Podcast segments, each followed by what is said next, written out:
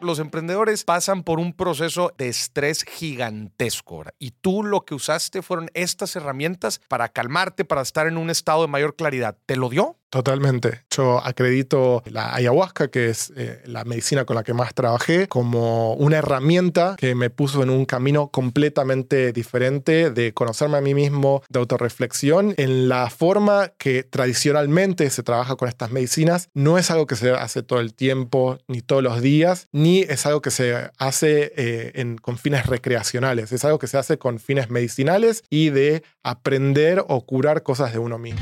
Bienvenidos a Dimes y Billetes, un podcast de finanzas para nosotros los otros. Yo soy Maurice Dieck y juntos aprenderemos de dinero, inversiones y economía. Todo sencillito, con peras y manzanas. Prepárate, que este es el primer día de tu nueva vida financiera. 3, 2, 1. Comenzamos. Bienvenidos a otro episodio de Dimes y Billetes. Gente, a lo largo de todo este tiempo, para los que están interesados en el tema de inversiones, siempre cuando buscamos en dónde invertir nuestra lana, siempre estamos pensando como en la nueva frontera. ¿Y a qué me refiero con la nueva frontera? Con la nueva gran oportunidad, las tendencias que hay en el mundo para ver, para futurearle y ver que va a tener un buen rendimiento. Y esto aplica para muchos tipos de activos. Por ejemplo, en una ciudad tú quieres saber hacia dónde está creciendo la mancha urbana, pues para invertir en bienes raíces, ¿verdad? Y, y, que en un futuro tengas una buena plusvalía. Con las empresas igual, pues tú quieres, tú no compras una empresa por lo que vale hoy, tú quieres comprar una empresa para lo que va a valer en el futuro. Compras empresas que tengan buena proyección a futuro. Y así sucede también cuando inviertes en startups, ¿no? En, en tecnología. Estás tratando de entrar a algo que en un futuro esperas te dé buenos rendimientos por tu dinero. Y dentro de todo este tema, no podemos dejar a un lado las inversiones en, llamémosle, productos alternativos.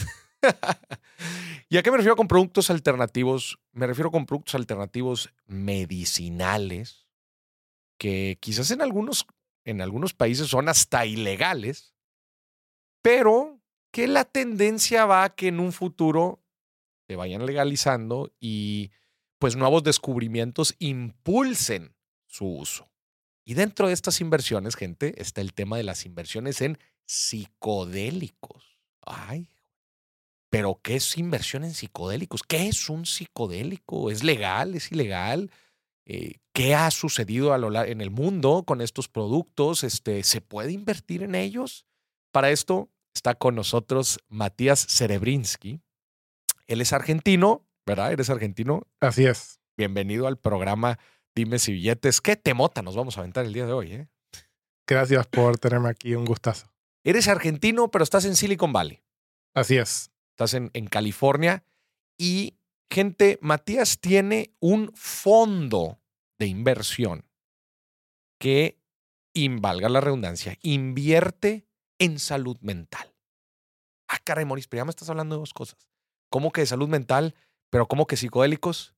Nos va a platicar Matías. A ver, Matías, ¿cómo, cómo entras a este tema? Tú, a ver, eh, en, naciste en Argentina, platícame qué estudiaste. ¿Cómo llegaste hasta tener un fondo de inversión en, en, en salud mental? Genial. Bueno, eh, voy a pasarme la próxima hora y media explicando solamente eso. No, no, no, aviéntatela así rápido. Aviéntatela. Bueno, eh, como dijiste, soy argentino, estudié economía en Argentina, trabajaba en una empresa de tecnología en Argentina, una empresa grande, y me ofrecieron mudarme a San Francisco, a Silicon Valley, más, más exactamente, para liderar el área de marketing de esta empresa de tecnología. Okay.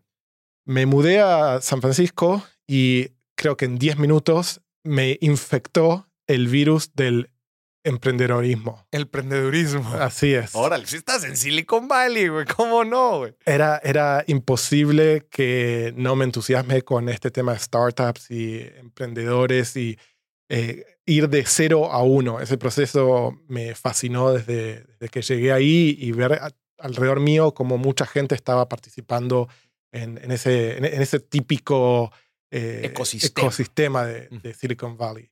Eh, al año de estar ahí, lancé una compañía que se llama Cook Unity. la idea de Cookunity es conectar a chefs con comensales, familias que quieren comer sano, pero quizás no tienen el tiempo para cocinar. Ok. La, la forma más fácil de entenderlo es como un Airbnb para comida. Para comida. Así que hice eso por cinco años, aprendí muchísimo de eh, el mundo de startups, de eh, venture capital, levantamos un par de rondas de capital y luego de cinco años decidí que era un momento para dar un paso al costado y quizás compartir todo lo que había aprendido con otros emprendedores. Y así es como me convertí en eh, un inversor en startups. Ok. Esa es una parte de la película. Mm. La otra parte de la película, que eh, quizás no, no, no lo cuento en, en cuando tengo que lucir perfecto, pero Ajá. lo cuento en mi vida real, es que durante mi eh, lapso en, en Cookunity, en mi startup, fue muy difícil lidiar con mi propia salud mental. Ok. Empezar una compañía es uno de los eh, momentos o de los procesos más estresantes Estresante. cada uno se lo toma como, como quiere o como puede. Eh, en ese momento yo era muy joven, la verdad es que fue, fue muy difícil lidiar con eso. Cuando transicioné afuera de la compañía y me quedé como un shareholder, como alguien que tiene equity o participación en la O empresa. sea, ¿La pero- vendiste? no, no la vendí. Eh, soy un, en, en inglés diría un happy shareholder. Soy un accionista Eres un feliz. accionista feliz. No trabajas en ella. Exactamente, no, no trabajo en ella. Eh, pero la compañía sigue andando, facturamos decenas de millones de dólares hoy en día, estamos en todo Estados Unidos. Qué chingón. Em, y y en, en esa transición afuera de la compañía y empezar a trabajar como in- inversor, en mi tiempo libre me empecé a meter mucho en salud mental, porque había descubierto que ciertas herramientas y métodos que me habían funcionado a mí no estaban disponibles para el resto de la gente. ¿Cómo qué? ¿Qué te había funcionado a ti? El ejemplo puntual es medicina con, asistida con psicodélicos. Con psicodélicos. ¿Qué, es. un psicodélico? A ver, platícanos para los ignorantes. ¿Qué es Esa- un psicodélico? Esa es la pregunta del millón. Hay una definición que eh, es muy interesante, que es un psicodélico es una medicina que produce un estado psicodélico. No manches. pues, ¿Qué, ¿Qué significa correr? Por la condición de mover. No. Exactamente, exactamente. Es- es- no hay una definición aceptada. Mm. Hay algunas cosas que podemos entender de eso. Eh, la palabra psicodélico eh, viene del griego que eh, quiere decir la mente manifestándose a sí misma. O sea, Vale. es algo que tiene la capacidad de hacernos conocer algo de nosotros mismos. Ok.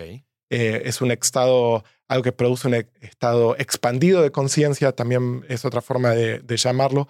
Y a nivel biológico o químico o molecular, los psicodélicos en general tienen actividad en ciertos receptores eh, dentro del cerebro, en ciertas neuronas, Mm. que son las neuronas asociadas con la serotonina. La Podemos serotonina. ok. Así es, podemos ir mucho más eh, profundo en esta definición, pero no todos los psicodélicos tienen actividad en las mismas neuronas. Así que como, como clase química, o sea, como clase de compuesto químico, no hay una eh, definición unificada de lo que son psicodélicos. Ya, pero, pero por lo que entiendo, son ciertas cosas que eh, impactan ciertas partes de tu cerebro este, con esta sustancia que se llama, em, la que dijiste ahorita, serotonina. Serotonina. Serotonina. eh, y te hacen tener como una autorreflexión o, sea, o- o te expanden la visión de uno mismo. Eso es, eso es lo que dijiste, ¿cierto? Así es. Hay, podemos pensar eh, en un psicodélico actuando a distintos niveles dentro de nuestra experiencia. Experiencia. Un nivel que podemos, es el, es el nivel más molecular o, o biológico, que es los psicodélicos actúan en este receptor dentro del cerebro que Mm. es eh, relacionado con la serotonina Mm. y promueven algo que se llama neuroplasticidad, la capacidad de las neuronas de reforzarse, de reforzar las conexiones entre distintas neuronas. O sea que hay, hay un, un nivel de donde actúan los psicodélicos que es puramente biológico. Hay otro nivel que es más eh, psicológico y ese es el al que por ahí recién te estás refiriendo, que es a la capacidad que tienen los psicodélicos de hacernos entrar en nuestro subconsciente o ver cosas de nosotros mismos que en un día a día no tenemos la capacidad. No tienen la capacidad, pero en un primer estado lo que dices es que te refuerza tu, tu actividad cerebral.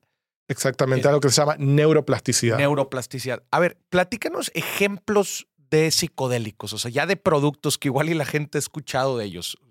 A mí los primeros que se me vienen en la mente son que los hongos alucinógenos son psicodélicos. Así es, los hongos alucinógenos es uno de los psicodélicos más conocidos. Mm. Es una medicina para muchísimas eh, culturas indígenas en México y en otras partes de Latinoamérica. Mm. Esa es eh, una muy interesante que desde los eh, mayas o oltecas que se usa, o sea, esto viene de hace más de 2000 años. Mm. Hay otras que están más relacionadas con el Amazonas, como puede ser la ayahuasca. La ayahuasca. Así que es como una especie de té o brebaje que mm. eh, se cocina usando varias plantas. Mm. Y tenemos otros psicodélicos como puede ser la iboga que viene de África. ¿Cuál es mi punto aquí? Las tres, por ahí, medicinas que recién hablé, hongos, eh, ayahuasca y boga, tienen más de mil años de uso y tienen un origen en pueblos y tribus indígenas. Indígenas. Son naturales. O sea, ¿hay, ¿hay algún químico añadido en todos estos procesos o son puras cosas naturales? Tenemos psicodélicos que son puramente naturales, mm. como los que acabo de decir, que pueden venir de plantas, de hongos, de cactus también. El San Pedro es un cactus y el, el eh, peyote es otro, eh, otro cactus de aquí de, México eh, y del sur de Estados Unidos que produce un psicodélico que se llama mescalina. Este es el componente activo del peyote. Y eh, tenemos otros psicodélicos que son químicos, o sea, son sintéticos. Fueron producidos o manufacturados o diseñados por humanos. Ya, en un laboratorio. Oye, a ver, entonces, continuando con la historia, ya hicimos ese paréntesis, continuando con la historia. O sea, tú en Silicon Valley te das cuenta vendes, eh, eh, te, conviertes en accionista de tu empresa, ya no operas ahí, pero te das cuenta, oye, a ver, los emprendedores pasan por un proceso de estrés gigantesco. Y tú lo que usaste fueron estas herramientas y para, para calmarte, para estar en un estado de mayor claridad. ¿Te lo dio? Totalmente. Eh, yo acredito a la ayahuasca, que es la medicina con la que más trabajé, mm. Eh, como una herramienta que me puso en un camino completamente diferente de conocerme a mí mismo, de autorreflexión y al final del día en vivir una vida más plena y feliz. O sea, ¿cada cuánto hacías ayahuasca? Una vez cada cuatro meses, cinco meses, seis meses. Al final del día es como ir a, a, tener una, una, clase en la universidad, ¿no? Que uno aprende mucho, pero después tiene que volver a la casa y reflexionar sobre lo que pasó. Entonces, en la forma que tradicionalmente se trabaja con estas medicinas, no es algo que se hace todo el tiempo, ni todos los días, ni es algo que se hace eh, con fines recreacionales, es algo que se hace con fines medicinales y de aprender o curar cosas de uno mismo. Ya, eso es una parte importante porque creo que mucha gente ha conocido alguno de estos, de estos productos como, como algo recreativo, pero tú estás diciendo, usted los, el, uso que tú le dabas era más reflexivo y curativo, medicinal. Oye, pero a ver, muchas de estas cosas que nos estás platicando, entiendo, son, creo que son prohibidas en muchos lados. Eh, platícanos un poco de regulación y por qué. O sea, ¿por qué estarían prohibidos algunos productos como estos? Totalmente.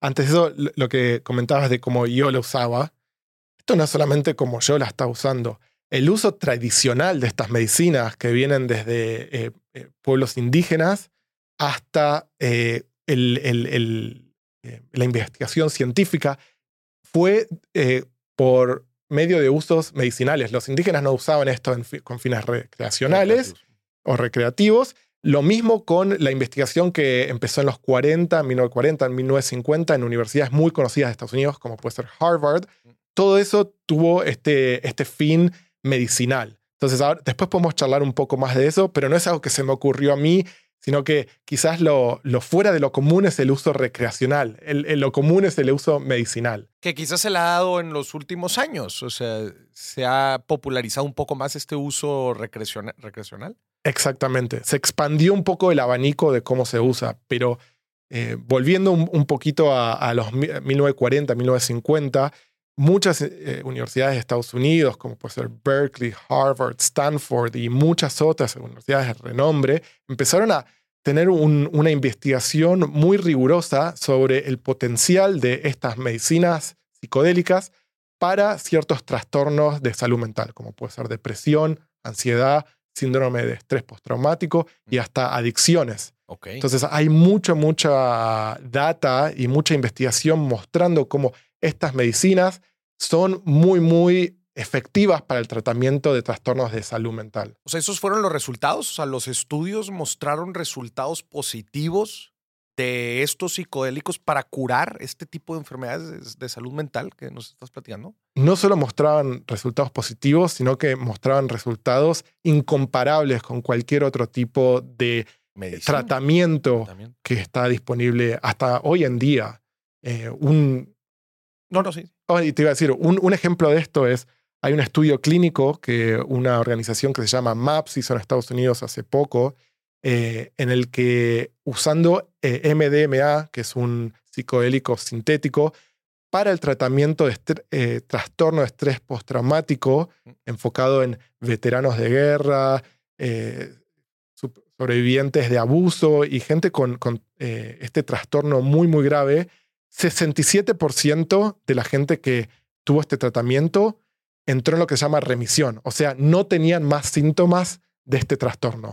Y un 87% de la gente mejoró, tuvo algún tipo de eh, grado de mejora. Estos números no existen con los tratamientos actuales. ¿Se volvían adictos a, este, a, este, a estas sustancias o no?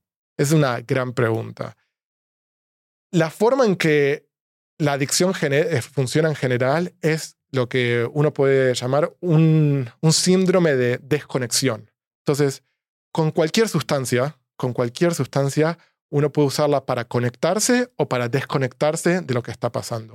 Lo interesante de usar psicodélicos de, en esta forma medicinal es que es en un ambiente muy controlado, con gente alrededor que te ayuda a conectarte con lo que te está pasando. Entonces, Probablemente hay gente que si la usa eh, de forma recreacional eh, tiene cierto riesgo de abuso, mm. pero en este eh, marco médico no hay riesgo de abuso. O sea, pero estas personas en, estos estudios que dices, o sea, estas personas debían de, de, seguir usando esta sustancia o, o este 67% que dijiste que, que no volvieron a tener tema postraumático tenían que seguir consumiendo para tener estos resultados o ya no? Ya no. El protocolo era eh, un par de sesiones de preparación, o sea, reunirse con un, uno una terapeuta y discutir un poco, revisar qué es lo que iban a tratar. Después son tres sesiones con MDMA, lo que, y lo que se llama terapia asistida por MDMA.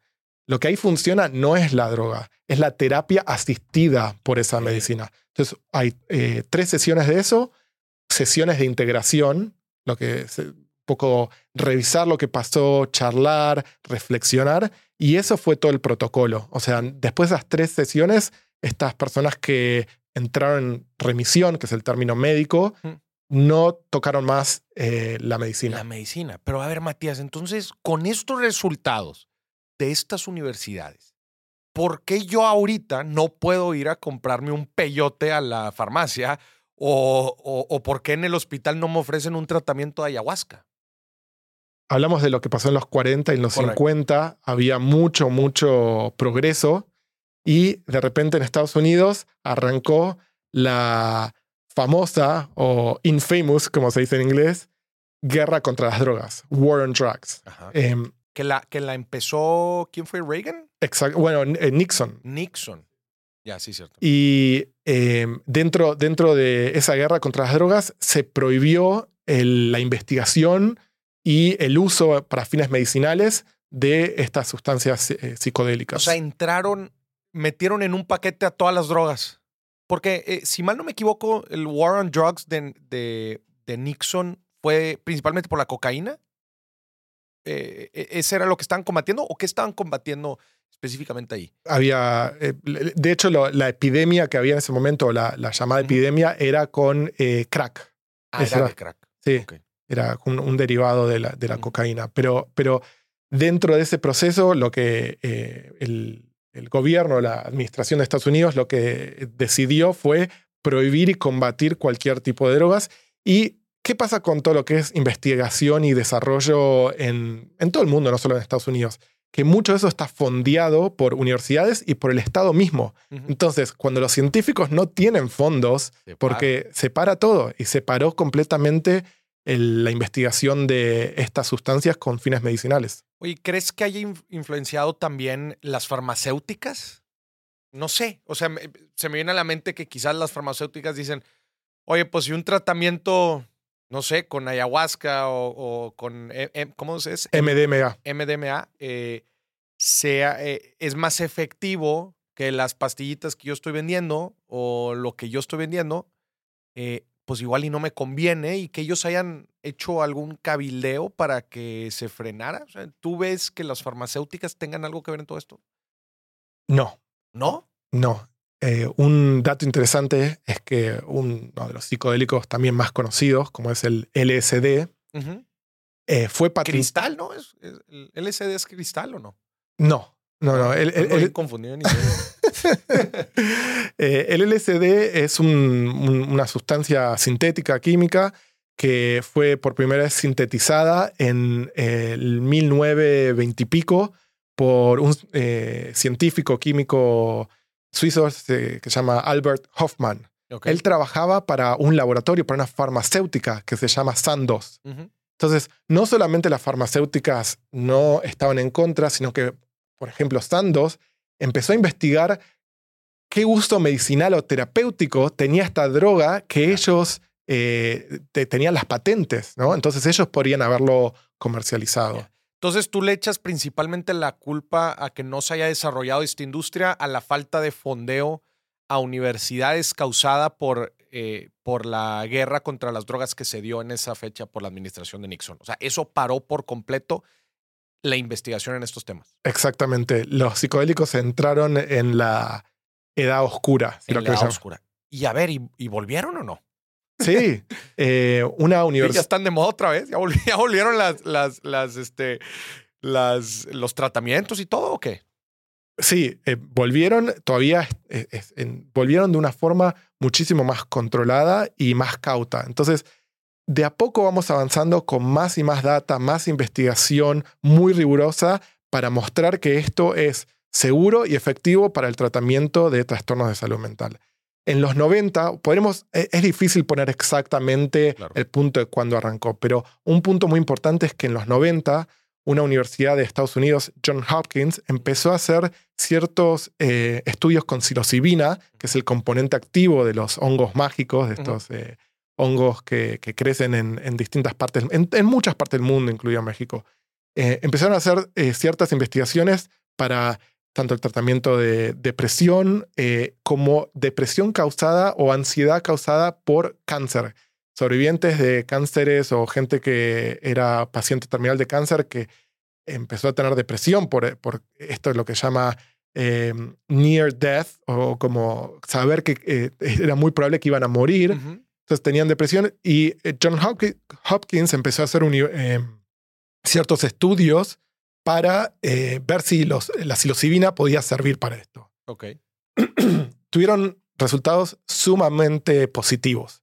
Y ahí es cuando mucha gente empezó a decir, wow, acá hay algo que estuvo enterrado por varias décadas. Décadas y empezamos a investigar de vuelta.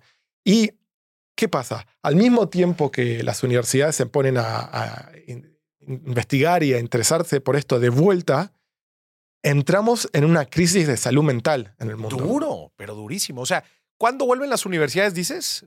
Eh, empezando el nuevo siglo. Sí, sí, sí, A, fines de los 90 es cuando empieza muy tímidamente y en, después del 2000 es cuando empieza a haber más actividad. Que, como dices, la crisis de salud mental a partir de los 2000, 2010 y ahora con el COVID se ha exponenciado durísimo, ¿no? Eh, y entonces, ¿ahorita las universidades están en eso? ¿Están, ¿Siguen investigando? Siguen investigando. Te diría que todas las universidades de renombre en, Estados Unidos, en Inglaterra también, tienen un centro de investigación de medicina con psicodélicos. De plano. las mejores universidades del mundo ahorita están abriendo brecha en el tema de psicodélicos. Así es.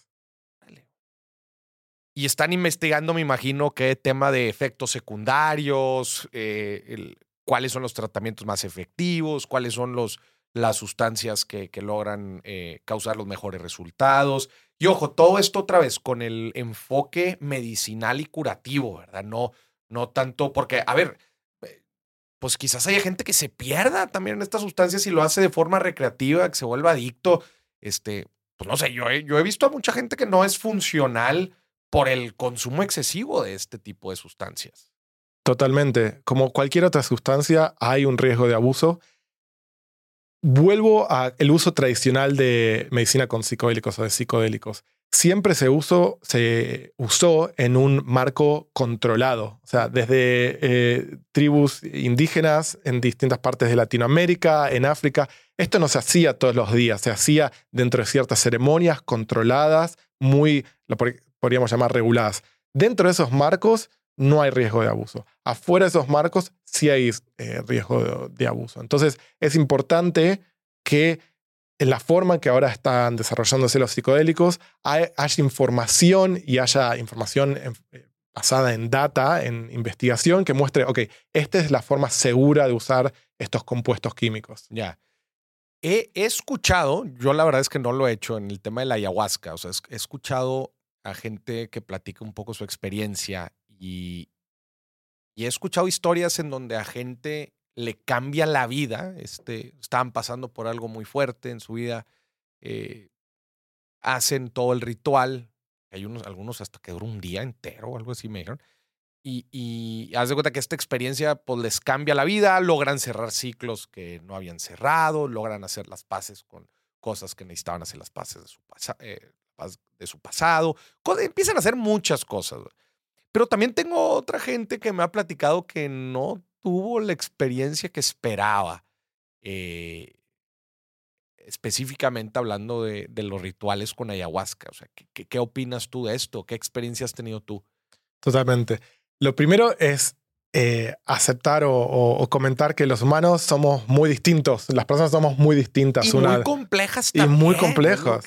Esto no es como, como una receta de cocina que pones 3 eh, gramos de harina, 4 gramos de agua. Esto y, y vas a tener este resultado siempre. Y es, siempre el mismo pie, ¿no? no funciona así. Entonces, seguro que la medicina con psicodélicos va a funcionar para cierta gente y no va a funcionar para otra, como cualquier otro tipo de tratamiento psicológico o psiquiátrico. Eh, lo interesante es traer una herramienta más a este maletín de herramientas que alguien tiene para sanar, para curarse. Entonces, eso, es lo primero para, para decir. Lo segundo para decir es, podríamos decir que para cierta gente no funciona, y eso es cierto, eh, es un porcentaje muy bajo. Podríamos decir también que eh, hay, hay, algo que en inglés se habla de los psicodélicos que es set and setting, que quiere decir el estado mental de uno y dónde está parado uno, ¿no? El, ambiente. Entonces, ¿a qué me refiero con esto? Es mucho más probable que una medicina con psicodélicos funcione dentro de cierto estado mental y ambiente controlado, que sea con eh, que sea beneficioso para lo que se está haciendo. Entonces, eso también conlleva cuánta preparación alguien tuvo, quién tiene enfrente que lo está ayudando en ese momento y cómo es la integración, qué pasa después. Entonces, yo me arriesgo a decir que muchas de las personas que quizás no tuvo una buena experiencia es porque no lo hicieron dentro de un ambiente controlado, serio y que conduce a ciertos beneficios. Por eso, por eso se cuidan mucho estos famosos rituales. no es algo, por lo menos por los que me han contado a mí, no es algo que hacen en la ciudad. O sea, se van a ranchos, donde hay mucha calma, mucha paz, va un grupo de gente, hacen ciertas actividades muy particulares, hay un chamán, ¿no? O esta persona, la que le dicen el chamán, que es la que está como guiando todo este proceso. Y, o sea, a lo que voy es por lo que me han platicado como que es un, una experiencia muy controlada en muchos sentidos. A esto te refiere. Y, y que uno también tiene que estar en un estado mental eh, pues óptimo para poder tener una experiencia positiva. Es todo esto a lo que te estás refiriendo, ¿cierto? Totalmente. Y esa eh, dinámica que hablas eh, relacionada con el ayahuasca es una de las dinámicas. Una de las dinámicas. Hay otras formas de hacerlo que no es en un grupo, sino que es uno a uno con un terapeuta, una terapeuta. Mm. Eh, puede ser en, en, una clínica, puede ser, en un, como decías vos, en un rancho, puede ser con ciertos compuestos psicodélicos que duran seis horas, como con otros compuestos psicodélicos que ahora se están investigando, que por ahí la duración es media hora. O sea, hay, hay muchas formas de hacer esto. Es muy difícil eh, encajar esto en un solo tipo de protocolo. Esa forma de ayahuasca es la forma más tradicional. Una cosa más que me parece una analogía interesante para pensar en ciertas personas que por ahí tienen una experiencia que podríamos catalogar como negativa es, uno eh, tiene que hacer una operación eh, del corazón, ¿no? Lo primero que se hace es se abre, se cura lo que hay que curar, se arregla lo que hay que curar en el corazón pero después hay que coser de vuelta y hay que rehabilitar a esa persona, ¿no? Claro. El, el, médico, no, el cirujano no termina con todo abierto y se va a su casa. Claro. Esto es lo mismo. El riesgo es, si no se hace dentro de este ambiente controlado, uno puede terminar una operación a corazón abierto con el corazón totalmente abierto, muy vulnerable, con muchas cosas revueltas, Claro. sin alguien que ayude a volver a eh, eh, poner todo un poco más en orden. ¿no? Al final del día, uno es el que pone las cosas en orden, pero necesitamos ayuda para eso. Con todo esto que platicas, híjole, yo siento que todavía falta, digo, obviamente no estoy metido en el ramo de lo que se está investigando en las universidades, pero todavía falta tiempo y conocimiento que hay que desarrollarse. O sea, justo lo que estás platicando, o sea, ¿qué hace un buen chamán? O sea, alguien que en verdad entienda todos los procesos por los que pueda estar pasando la persona y cómo crear una experiencia correcta, óptima. Eh, no, no sé, o sea, un doctor pasa años y años y años y años y años estudiando, pues me imagino que esta persona también debería de, de, de pasar, cuando exista el conocimiento, pues eh, seguir estudiando y estudiando, estudiando. A lo que voy es, eh, como que siento, siento yo que hoy en día hay mucha gente que se avienta a hacer este tipo de experiencias y como tú dices, no son enchiladas, o sea, eh, vas a vivir cosas fuertes y es importante que tanto en el momento se sigan ciertos eh, lineamientos, pero también después. Porque la gente, hasta, hasta hay gente que, que, lo hace hasta recreativo. Ay, pues vamos a ver, porque, porque es bueno hacerlo cada cuatro o seis meses. Espérate, o sea, este, no son tan enchiladas, ¿verdad? O sea, ¿qué opinas tú de esto? Totalmente.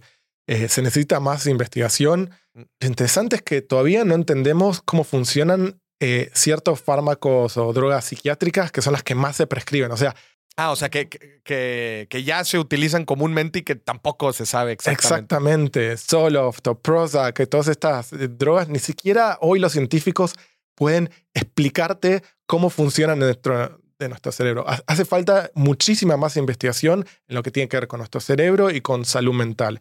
Y hay mucha más eh, foco y dinero puesto en eso, ¿no? Hay mucha más lana puesta en eso, como, como se dice aquí. Eh, entonces, yo no creo que el, el, que falte más investigación o que necesitamos entender todo perfecto para que esto se apruebe. De hecho, la forma que funciona una aprobación de una droga en Estados Unidos por medio del FDA uh -huh. es que tiene que mostrar que la droga es efectiva y segura, relativamente segura. No tiene que mostrar que saben cómo funciona. Porque si tratásemos de mostrar cómo funciona, la mitad de las drogas que están aprobadas no serían no aprobadas, porque no sabemos. Lo que sí hace falta para que esté 100% legal o, o, aprobado por el FDA para usos médicos es terminar de probar que es seguro y efectivo para el tratamiento de ciertos trastornos de salud mental. Y estamos en ese proceso. No falta, de hecho, lo más probable es que el año que viene MDMA para el tratamiento de eh, síndrome estrés postraumático sea aprobado por el FDA y eh, empiece a ser comercializado. Y eso es una de las cosas importantes de este proceso, es que está mucho más regulado, va a ser mucho más seguro y la gente va a poder acceder a esto sin el miedo de eh, ver si de dónde sale esta persona, si esto es legal, esto es ilegal. Esto es la forma que, si hablamos un poco del negocio que nosotros estamos invirtiendo, es 100% legal y eh, no hay ningún tema digamos, relacionado con riesgo regulatorio. O sea, en, en, justo te iba a preguntar, la línea del tiempo de la regulación de esto, o sea, ¿tú ves que ya entonces para el próximo año MDMA ya, por, ya esté, o sea, ya se esté aplicando en ciertos tratamientos? Así es. ¿Y lo demás?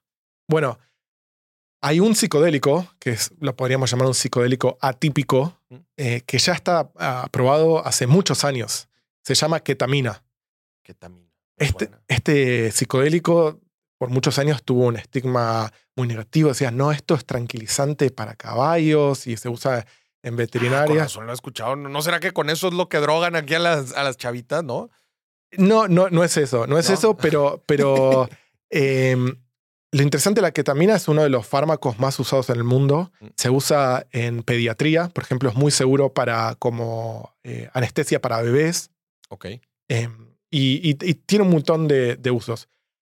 En ciertas concentraciones genera ciertos estados psicodélicos también. Ok. Entonces, vale la pena aclarar que hoy en día ya hay un psicodélico aprobado, que está hace muchos años. En los 90 se empezó a descubrir que este, eh, esta anestesia también tiene eh, ciertos, cierta utilidad para el tratamiento de la depresión y después se empezó a, a- a asociar ese tratamiento de la depresión o la efectividad para la depresión con que tiene ciertas propiedades psicodélicas. Entonces, esa es la primera ketamina. La segunda, que muy probablemente veamos en el mercado de forma 100% legal, en el mer- mercado médico lo podríamos llamar, es el MDMA para el tratamiento de PTSD, como se dice en inglés, eh, síndrome de estrés postraumático. Y el próximo que vamos a ver, si los estudios clínicos eh, son positivos, es la psilocibina para el tratamiento de la depresión. Órale. Que la, e- esa sustancia es la que está en, Los eh, hongos mágicos. en los hongos mágicos. Órale. O sea, tú, entonces tú ves en el futuro cercano un, un, un, un incremento, en, en- o sea, se- se- una, adapta, una adopción más acelerada de muchas de estas sustancias. Definitivamente. Para mucha gente, hoy no tenemos tratamientos efectivos eh, en el tratamiento de salud mental. Entonces, hay como un- un- una revolución en tratar de encontrar estos tratamientos y creo que la medicina con psicodélicos o la terapia asistida con psicodélicos va a ser una herramienta clave en ese proceso. Y entonces, a ver, volviendo a tu historia, entonces tú utilizabas estos, estos eh, sustancias eh, en tu época como emprendedor, sales y ahora tú pusiste un fondo, que el fondo está, un fondo de inversión que está enfocado en fondear proyectos de salud mental, específicamente proyectos que desarrollen productos con psicodélicos, ¿cierto? Psicodélicos es una de las áreas que invertimos. Nosotros nos enfocamos en tratamientos de salud mental de frontera. Volviendo a la primera, a la primera parte que habías eh, hablado vos. Exactamente. Dentro de esto, de estos tratamientos de frontera de salud mental, en medicina con psicodélicos es un, uno importante. Y esto no tiene que ver con una preferencia personal o nada de eso. Nosotros seguimos o nos basamos en la data, en, información dura. Empezamos a ver investigación de todas estas universidades mostrando cuán efectivo era esto. Entonces, la decisión de enfocar una parte del fondo en, en, eh, psicodélicos está relacionado con que creemos que es una herramienta muy efectiva para el tratamiento de salud mental. Pero volviendo a lo que vos comentabas o preguntabas, cuando me salí de mi startup, empecé a invertir en tecnología. Al mismo tiempo, me interesé mucho en salud mental. Un día dije, wow, estoy como Superman y Clark Kent, haciendo en mi eh, día una cosa y a la noche otra. Y en el 2019 decidí que para qué iba a hacer estas cosas separadas, sino que iba a unir mis dos pasiones, startups y salud mental. Y ahí fue como la semilla para el fondo que hoy tenemos. Ya. Y dices que invierten en psicodélicos, pero también en otras cosas. ¿Qué otras cosas invierten? Otras áreas interesantes dentro de salud mental puede ser neurotecnología. Ok. Eso quiere decir la aplicación de ciertos métodos o energías para los tratamientos de salud mental, eh, energía electro- electromagnética, electricidad, ultrasonido, esas son algunas de las cosas. Eh, lo que se llama psiquiatría nutricional, Mm. la idea de que ciertas comidas y ciertas dietas son muy efectivas para el tratamiento de trastornos de salud mental. Otra área muy interesante es lo que tiene que ver con el microbioma que existe en nuestros intestinos. Nuestro intestino y nuestro cerebro están súper relacionados. Súper relacionados, sí. Entonces, eh, hay mucha investigación que hoy está mostrando que hay formas de tratar lo que pasa en nuestro estómago, en nuestro intestino, como tratamientos para salud mental, por medio de probióticos y otros tipos de, de tratamientos que podemos hablar que son todavía más inusuales. Órale, con, s- con, eh, come o toma cosas que curen tu estómago y tus intestinos y de esa forma te va a ayudar a tu salud mental. Qué interesante. ¿Qué es lo más locochón que les ha tocado ver o, que han invertido en esta, en esta parte de salud mental? Wow. todo es locochón. Pero lo más locochón que hayas visto. Em, buena pregunta. A ver, dentro, te, voy a dar dos, una que invertimos y una que no. Dentro de la que invertimos, hace unos años viene un grupo de científicos de una universidad de California, nos dice, hey, descubrimos un psicodélico que produce ciertos beneficios de los psicodélicos, neuroplasticidad, mm. sin ningún tipo de alucinación, sin ningún viaje. Órale. Entonces, no, eso es imposible. nunca pasó. O sea, la forma en que actúan los psicodélicos es que eh, activan ciertos receptores que son los 5HT2A eh, y eso genera alucinaciones y también cura. No, no, no, nosotros encontramos algo. O sea, fast forward, avanza unos años, eh, invertimos en esta compañía y están mostrando que uno puede tomar estas píldoras que generan ciertos beneficios como los psicodélicos sin ningún tipo de viaje. Eso es algo que es, es, es increíble y que fue un súper avance científico que nosotros tuvimos pasar de un avance científico a un proyecto de negocio. Pero eso, eso fue increíble. Pero sin ningún viaje y también sin ningún efecto secundario. Ningún efecto secundario. Órale.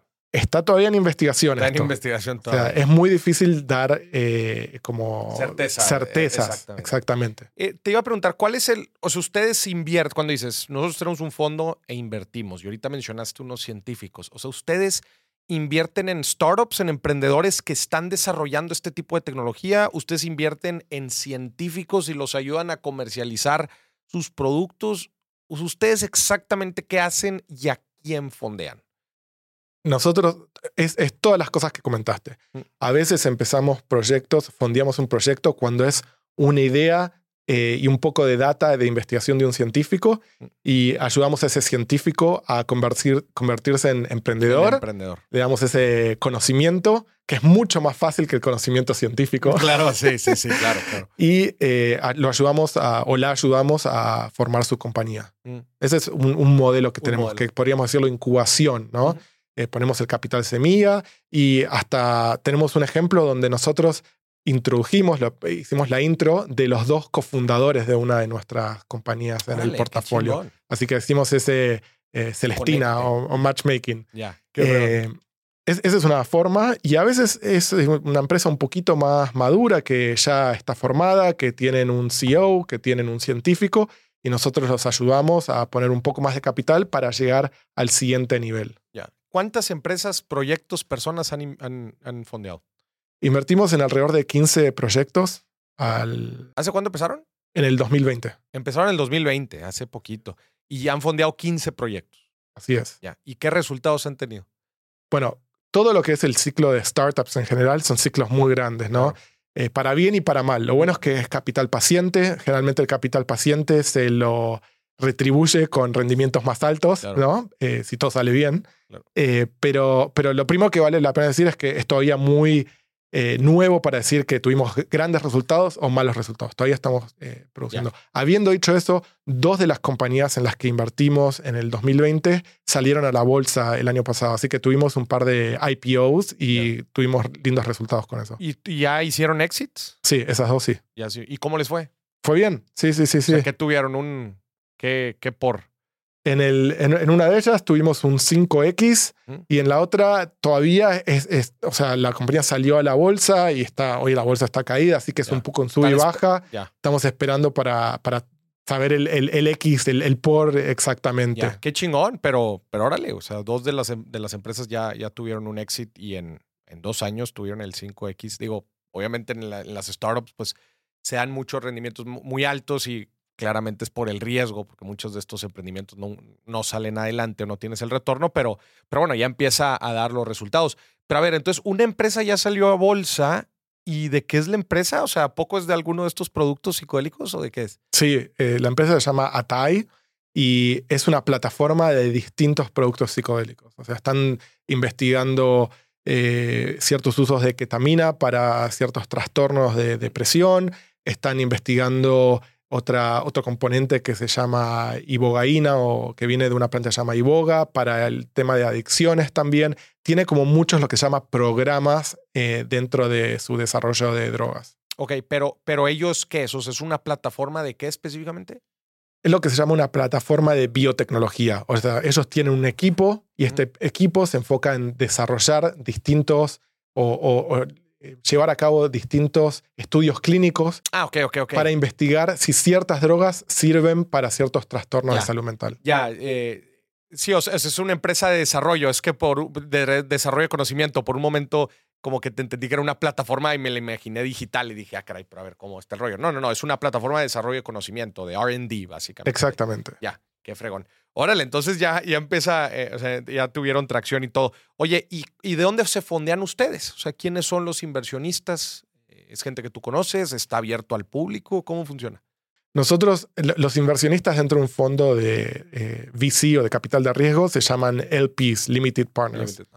Eh, estos LPs en general pueden ser tanto individuos, family offices Mm. eh, o instituciones. ¿no? Ujú. Nosotros tenemos un, un mix de todos ellos. En general es gente que decidió no elegir entre el impacto social y el impacto financiero. Quieren ambas. ¿no? Entonces ese es un poco el, el factor común. Alguien que no cree que estamos en una crisis de salud mental no va a ser uno de nuestros inversionistas. Porque lo primero que tienen que entender es que, hey, acá hay un problema grande y va a haber, o sea, cada vez que hay un problema grande hay grandes oportunidades, ¿no? Claro. Em, cualquier persona no puede entrar, sino que tiene que ser lo que se llama un inversor acreditado. Y eso en general es para cualquier tipo de, como fondos, tanto de Ujú. private equity como para eh, inversión de riesgo de, de VC. De VC. ¿Cuántos inversionistas tienen?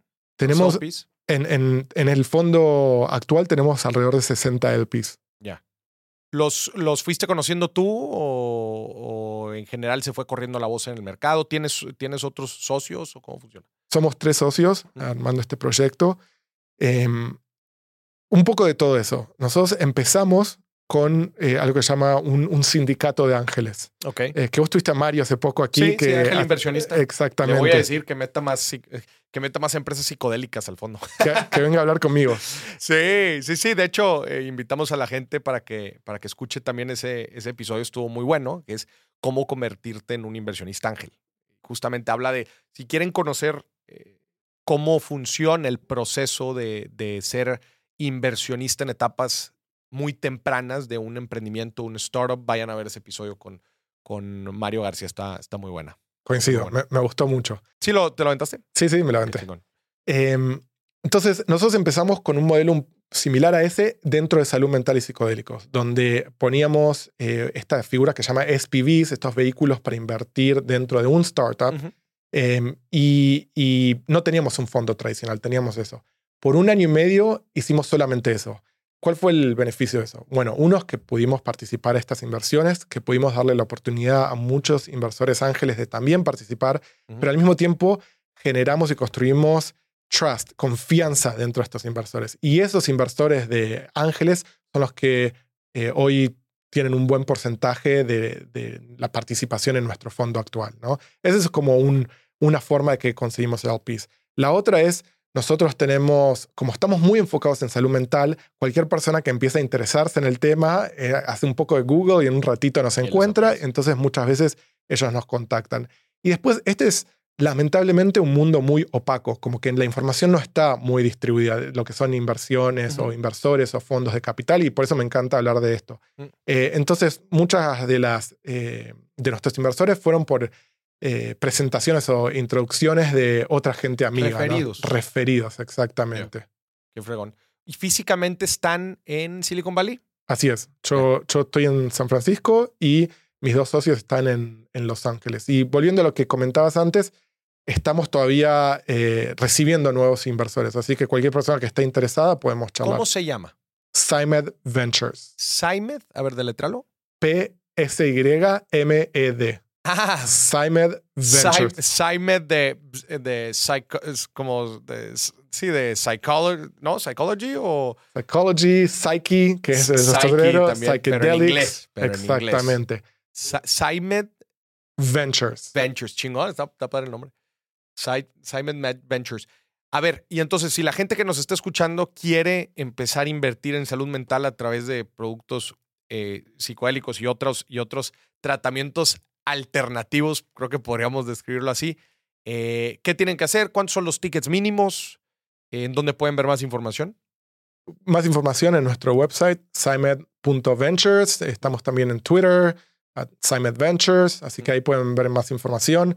Mi email es m at Ventures. También M, nada más la letra M. Solo la letra M. M arroba Ventures. Exactamente. Esa, es la ventaja de ser el fundador. Eh, así que cualquier persona que esté interesada me puede escribir y con gusto charlamos. Em, hay muchas formas de participar. Algo que me gustó mucho que vos comentaste es, esto es una inversión de riesgo.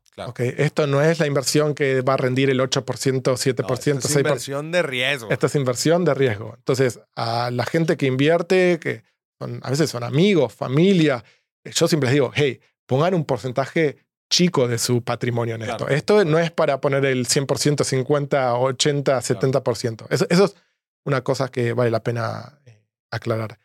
Se puede invertir tanto de forma privada o como en la bolsa. En la bolsa hay ciertas empresas dentro de este tema de psicodélicos y salud mental. La mayoría de las empresas más interesantes todavía están privadas. Privadas. Esto es algo que le explico a mucha gente.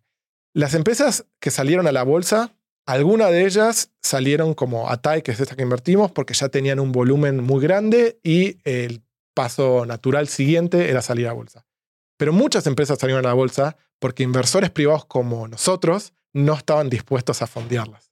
Entonces, para invertir en la bolsa, tengan mucho cuidado de cuáles están invirtiendo y vean y estas empresas no están ahí porque no pueden recibir dinero de, otro lado. fondeado de otro lado. Así que eso es algo muy importante. Nosotros estamos todo el día, lo único que hago es ver e investigar, aprender y charlar con emprendedores. Entonces, tengo más información que la mayoría del mercado para ver cuáles son los mejores eh, emprendimientos o no. No es que soy más inteligente, eso seguro que no, mm. pero me paso más tiempo estudiando esto.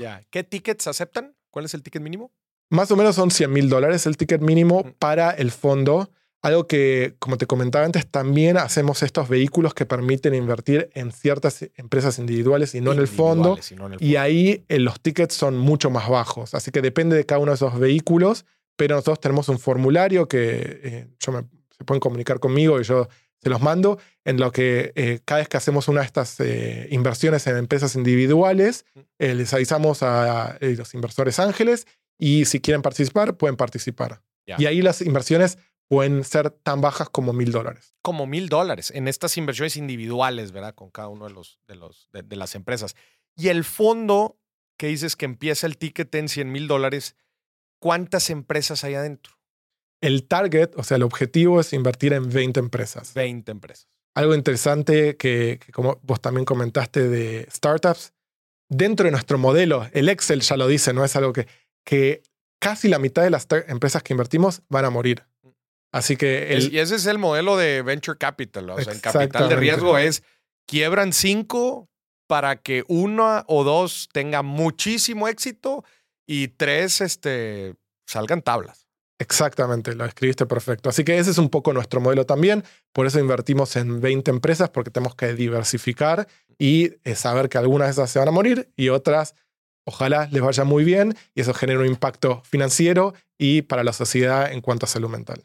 Y para que la gente también entienda que los plazos, ¿no? Normalmente el venture capital son más de cinco años. ¿Cuánto es el, plazo más o menos del fondo que ustedes tienen? La mayoría de los fondos eh, de inversión en el mundo de VC, eh, lo que se eh, dice es que tiene una duración de 10 años. Mm. ¿Eso quiere decir que la gente, los inversores van a ver dinero recién a los 10 años? No, eso no quiere decir. Quiere decir que desde el día cero hasta los 10 años cuando haya eh, ganancias, se van a empezar a distribuir. En general, y esto no, no, es algo matemático, pero en general, a lo que vos comentabas, se empiezan a ver ganancias después del año 5. Entonces, entre el año 5 y el año 10 es cuando hay eh, ganancias. Para el año 10, lo que todavía queda como activos, o sea que no hubo lo que se llama un evento de liquidez, una compra, un merger o salida a la bolsa, se vende en el mercado secundario nuestra participación y le devolvemos a los inversores el, ese dinero, ¿no? Eso llegando obligado al año 10. Sí. En verdad la cláusula, y de vuelta esto es para la mayoría de los fondos, es que se puede expandir un par de años. O sea, si nosotros decimos, hey, vale la pena esperar un año más porque se viene un IPO y entonces podemos expandirlo un año más. Pero para el año 12, sí o sí tenemos que liquidar todo y eh, devolver todo el capital y todas las ganancias que haya a los inversores. Y así les da a ustedes pues un buen colchón también de, protección en caso de que, como dices, tengan que tomar una decisión importante ahí que por lo menos vaya a suceder en los próximos dos años para que no te obligue a, tener que vender en un, en un mal momento, ¿no? una, una mala posición. Buenísimo. Oye, eh, y a ver, ¿y qué pasa si alguien que nos esté escuchando tiene un proyecto interesante y dice, oye, yo quiero que me fondes a mí? ¿Por dónde pueden pedir más información? ¿Cómo te contactan también? También en nuestro website, eh, ahí hay un, formulario, hay un email, pueden contactarnos ahí. Lo más importante es, ningún proyecto es demasiado temprano para nosotros. O sea... Desde la idea. Desde la idea. Sí, sí. Pre-seed. Pre-seed, exactamente. Ahí es donde nosotros nos sentimos cómodos. Esa fue mi experiencia como emprendedor. Mm. Eh, una vez que una empresa tiene cientos de empleados y está facturando decenas de millones de dólares, no es mi expertise, la verdad que no sabría ni qué hacer. Pero cuando alguien arranca en pre-seed, en seed, con una idea, con un poquito más, con un proyecto, nosotros los podemos ayudar a ir a la siguiente etapa. Que eh, todas las empresas que ahorita que han invertido, ¿todas son americanas? ¿Hay alguna extranjera? Hay una que es inglesa mm. y el resto son eh, todas. Hay una inglesa, una alemana y el resto son todas americanas de Estados Unidos. Pero no diría que es coincidencia, está más relacionado a dónde está la mayoría de actividad, pero nosotros estamos abiertos a empresas en cualquier parte del mundo. ¿E inversionistas? ¿Puede ser inversionista internacional? Sí, tenemos inversores de México, de Venezuela, Israel. Bueno, Venezuela no, gente que eh, eh, venezolana que vive en, Estados, Unidos, Pero en México, en Israel, en eh, rusos que viven en Estados Unidos también. Pero tenemos brasileros, europeos, tenemos de casi todas partes del mundo. Ya. En tu visión, para ir cerrando el programa, en tu visión, ¿qué es lo más grande que se viene en la industria de los psicodélicos en el futuro? Futuro próximo, un lapso de cinco años. ¿Qué es lo más grande que se va a venir? Lo más grande que se viene en los próximos cinco años es lo que podríamos llamar psicodélicos 2.0 o 3.0. Hoy hablamos de MDMA, LSD, psilocibina, todos estos son los psicodélicos clásicos. Mm. Pero hay mucho para mejorar de todo eso. Entonces lo que se viene ahora y lo que muchas investigaciones están enfocándose es en cómo podemos mejorar los psicodélicos para que sean más efectivos para el tratamiento de salud mental, para que tengan menos riesgos de efectos secundarios y para que sean más eh, acordes a un, lugar médico. ¿no? Hoy los psicodélicos existían, como la ayahuasca, para ciertos eh, usos ceremoniales, mm. pero quizás los psicodélicos que van a ser más efectivos dentro de una clínica sean distintos. Y ahí es donde está muchísima de, nuestra, de nuestro foco y de investigación. Que imagino que ahí le van a tener que meter un componente sintético, ¿no? Igual a estas sustancias, pues para lograr todos estos resultados exactamente como los estás platicando, ¿no? Sí, y al mismo tiempo, hoy hablamos de 3, 4, 5 plantas psicodélicas. En el mundo hay más de 50 que todavía no fueron estudiadas. Entonces, también hay una eh, oportunidad muy grande de empezar a investigar todas estas otras plantas y ver si hay algo que es mejor. Lo que está claro es que en el mundo de medicina siempre hay, o sea, como que nunca nos quedamos con algo y eso es lo mejor. Siempre encontramos, encontramos algo que lo mejora. Y no va a ser diferente en este mundo. Para fines ceremoniales, seguro que ayahuasca y hongos y otras cosas va a ser lo que se usa, es lo tradicional, pero para fines médicos yo estoy convencido que vamos a encontrar ciertos compuestos que son más efectivos que hoy todavía no existen. ¿Qué le dirías por último a la gente que nos estuvo escuchando y dice, oye, pues muy bien, toda la parte de uso medicinal? Híjole, pero a mí me recomendaron que para uso recreativo también me puedo pasar un buen trip. ¿Qué les dirías a la gente que quiere usar estas sustancias para uso recreativo? Le diría que se informen, que lean, que vean un poco en qué se están metiendo, en qué están queriendo hacer y después tomen una decisión como adultos. Yo sí creo que los adultos tienen la libertad de hacer lo que es mejor para ellos sin lastimar a nadie. Eso es algo, una, una creencia esencial mía, pero creo que como sociedad lo mejor que podemos hacer es darle información y herramientas a la gente para que tome decisiones educadas en base a lo que ellos entienden que es mejor para ellos.